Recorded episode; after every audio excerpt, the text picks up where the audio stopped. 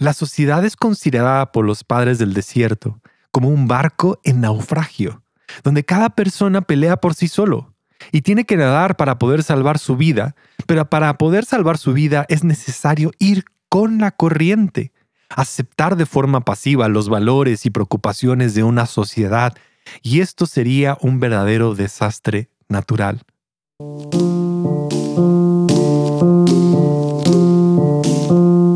Soy Gabriel Borja y este es el podcast humano. Bienvenido al episodio número 11 de esta segunda temporada. Y es que este tema era tan largo que era mejor poder como digerirlo en dos episodios y lo dividí. Entonces tenemos la parte A y ahora entonces te dejo con la parte B. Gracias a todos los que comparten en redes sociales y no olvides, vas a encontrar las notas de estos dos episodios en gabrielborja.com. Y el segundo ritual es solitud. Suena un poco raro la palabra, pero también pudiera ser retirarte, separarte, estar en un lugar donde tomas 15 minutos para poder estar a solas. Y creo que los tres rituales iban a exigir que puedas estar tú solo, pero es una postura, es separarte de las opiniones, de las cosas, de la influencia. A lo mejor te quieres separar de muchas cosas que sabes que son tóxicas, tal vez de relaciones, tal vez de internet, no sé lo que sea para ti, pero estoy seguro que sabes que hay algo que te está causando en el interior un poquito de frustración, de ansiedad, de preocupación, y tomar 15 minutos diarios a separarte, incluso en el trabajo, para poder estar retirado del caos, porque somos seres sociales y necesitamos estar en ambientes donde otras personas también nos vean. Todos tenemos una necesidad de pertenecer y de participar, pero a veces en nuestra necesidad de querer pertenecer y participar, perdemos nuestra propia individualidad y nos entregamos a las presiones del sistema y nos rendimos y nos sentimos realmente náufragos de lo que está pasando. La forma en que Thomas Merton dice estas cosas. Y él era también otro de estos hombres que, que caminaban en el desierto y que han buscado crear una espiritualidad contemplativa. La sociedad es considerada por los padres del desierto como un barco en naufragio, donde cada persona pelea por sí solo y tiene que nadar para poder salvar su vida, pero para poder salvar su vida es necesario ir con la corriente, aceptar de forma pasiva los valores y preocupaciones de una sociedad y esto sería un verdadero desastre natural. Y es verdad, el sistema te está pidiendo que tú vayas con esta corriente, que accedas a la forma en que ellos quieren resolver las cosas. Y a veces es muy necesario poder retirarte de ciertas relaciones y de ciertas cosas para encontrar verdaderamente lo que tú sabes que necesitas hacer en ciertas cosas. Para no nada más ir con todos los demás y continuar con la forma en que otros actúan y que otros hablan y que otros hacen. Sin duda todos hemos experimentado visitar ciertos lugares donde el dialecto que en ese lugar se habla es un poco distinto al nuestro y lentamente comenzamos a aprender palabras de ese dialecto. Tal vez es en otra ciudad, tal vez es en otro país que también hablan español, pero se nos quedan esas cosas porque nos mezclamos. Muchos tenemos la necesidad de mezclarnos con este entorno para sentirnos que somos parte de ese lugar socialmente y tomamos estas palabras. Entonces, retirarnos lentamente de estos lugares nos permite encontrar nuestra propia voz y también nos permite encontrar las cosas que nos están afectando. Entonces, cuando el sistema te está gritando que te tienes que preocupar por algo, que tienes que estar afanado y que tienes que estar haciendo las cosas de esta manera, el retirarte te causa y te da la independencia de la neurosis colectiva que está buscando que tú tengas y ahora puedes encontrar tu lugar. No necesitas preocuparte por lo que todos se preocupan, sino tú puedes encontrar una independencia a esa preocupación colectiva. Cuando el sistema ahora te grita que a ellos no le gusta lo que haces, ¿quiénes son ellos? Tú sabes, esas voces, esas personas le dicen y te dicen que no les gusta lo que tú estás haciendo, el retirarte te puede separar para poder encontrar quién eres tú y que puedas encontrar tu valor en ser también independiente, que aún estando solo, también tienes valor, que no necesitas tener a alguien más para darte la identidad a quien tú eres. No necesitas un novio, una pareja o otra persona para identificarte, para darte a ti una identidad. Cuando el sistema te dice que no estás cumpliendo los estándares y que a esta edad ya deberías de haber llegado a cumplir ciertas cosas, el separarte y retirarte te va a recordar que tú puedes ir a tu propio ritmo y que nadie más ha estado en tus zapatos y que nadie más conoce tu camino y que la ansiedad y frustración que sientes de poder ir al ritmo de otras personas o de compararte con otras personas ahora te da el espacio para que tú puedas ir y solamente usar tus zapatos. Porque nadie más ha caminado donde tú has caminado y nadie más sabe lo que significa ser tú.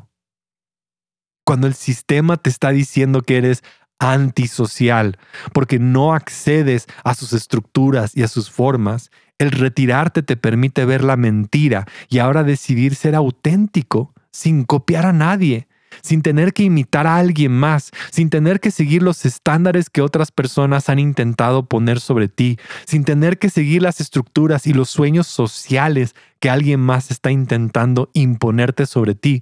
Y de repente la ansiedad se acaba porque ya no es necesario pelear por esos supuestos sueños que todo mundo quiere tener. Y cuando el sistema también te está llamando a que tú puedas pelear por una causa de justicia social, el retirarte también te dice que tú puedes encontrar tu lugar, que no necesitas ser el Mesías y que sí puedes ser parte de estas luchas sociales, pero tú decides cómo.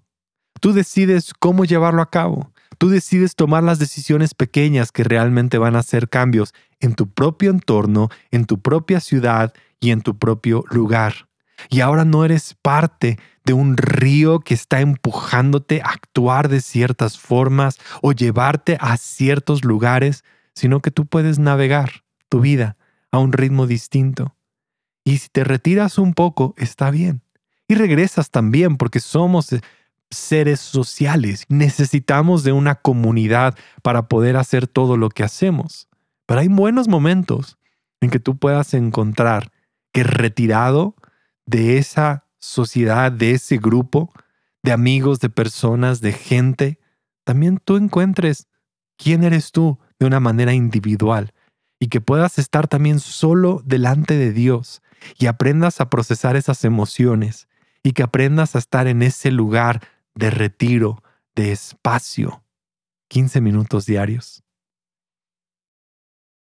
Y el tercer ritual es el que a mí personalmente me, causó más estragos. Porque creo que todos luchamos con uno de los tres, ya sea quietud, retiro o silencio. Me causó tantos estragos porque mi mente no deja de hablar.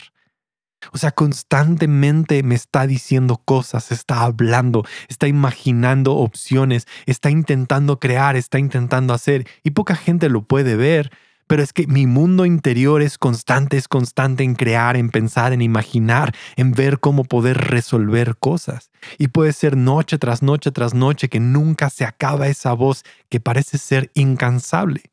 Por lo tanto, cuando alguien me dijo silencio, yo puedo decir, sí, yo puedo estar en silencio de no hablar con alguien más, pero ¿qué acerca del mundo interior? Y esta es una experiencia que viene realmente a calmar esa voz. Porque ahí están ahí los pensamientos constantes de ansiedad o de tristeza que has tenido, de temor que están ahí, que nadie más ve, pero que tú estás luchando. Y cuando aprendemos el ritual de silencio es que comenzamos nosotros a transformar ese mundo también interior que necesita encontrar paz, que necesita encontrar que cuando hay silencio, ahora sí puedes estar también tú a solas con esos pensamientos. Ahora el silencio también nos enseña cómo hablar, porque hemos visto relaciones destruidas por palabras que lastiman, Tú y yo hemos sido lastimados por palabras que han sido dichas en nuestra contra y que si alguien hubiera guardado silencio en ese momento, tal vez ese conflicto o esa situación se hubiera podido resolver de una manera mucho más sana. Pero hay palabras que han sido dichas para herir, para destruir, para causar odio, porque no había un control de esa vida interior. No había un silencio en nuestra mente. Entonces a la hora de hablar lo hacemos con destrucción y venimos como un poder para destruir y lastimar a otras personas. Entonces cuando tu mente viene a pintarte panoramas negativos y la ansiedad te está atacando día y noche, entonces ahora es momento de buscar el silencio y puedo encontrar que hay paz interior Tal vez al principio las voces continúan, pero permanezco en silencio hasta que esa voz tiene que ceder y le digo silencio a esas voces para que haya una sola voz que reine dentro de mí y esa es la voz que me dice tengo paz. Tengo paz. Cuando el sistema está hablando de tormentas y de odio y de conflicto exterior y lo escucho una y otra vez, entonces aprendo a estar en silencio para no agregar palabras de odio, para no agregar al ruido que ya existe y me convierto en una fuerza de paz más necesaria en este mundo y puedo decirle a la tormenta silencio le puedo decir a la tristeza silencio. Le puedo decir a los pensamientos silencio. Y ahora puedo estar disfrutando de esa paz. Cuando el sistema te grita resentimiento en contra de otras personas y amargura, encuentro en el silencio la sanidad interior que tanto necesito para soltar las emociones tóxicas que siento que tengo que estar cargando, para ser libre del amargo veneno que me está recordando el odio y la venganza y la maquinación en contra de otras personas. Y decido estar en silencio y decir, hey, yo soy amado y también puedo amar. Cuando el sistema está constantemente usando superlativos de que esto es mega, de que esto es impresionante, de que esto es increíble, o también comienza a jurar amor eterno a cualquier persona que se encuentra y empieza a degradar las palabras y el poder que tienen, el silencio me enseña a amar de una manera profunda, genuina, sacrificial y no un amor que solamente es de instante. No le estoy jurando amor a cualquier persona, sino ahora tengo un amor que perdura y que es constante y que es real, porque ese amor nace del silencio, nace de lo más interior. Y cuando ahora le profeso a alguien que le amo, cuando ahora digo que esto es increíble, puedo usar mis palabras con el peso y de una manera genuina y real, porque no tengo que llenar las expectativas de otras personas y no tengo que llenar los tanques emocionales de otras personas.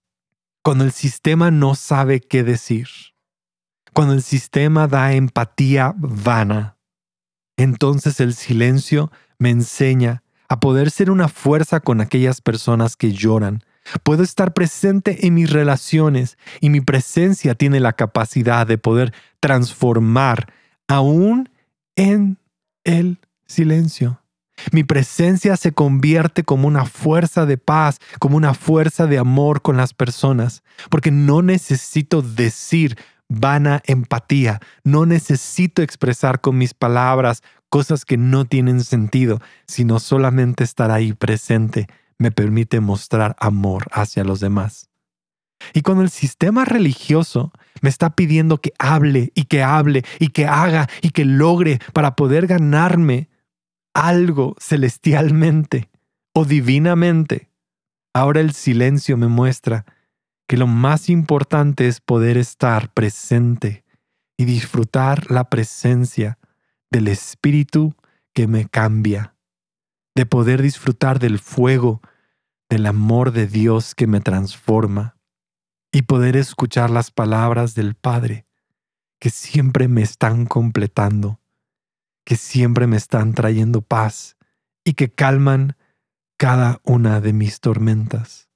Y ahora me convierto en silencio calmo las tormentas interiores y encuentro sanidad de la ansiedad que me ha estado tribulando al estar en quietud, al estar apartado, al estar en silencio. Sé tú mismo, porque todos los demás puestos están ocupados.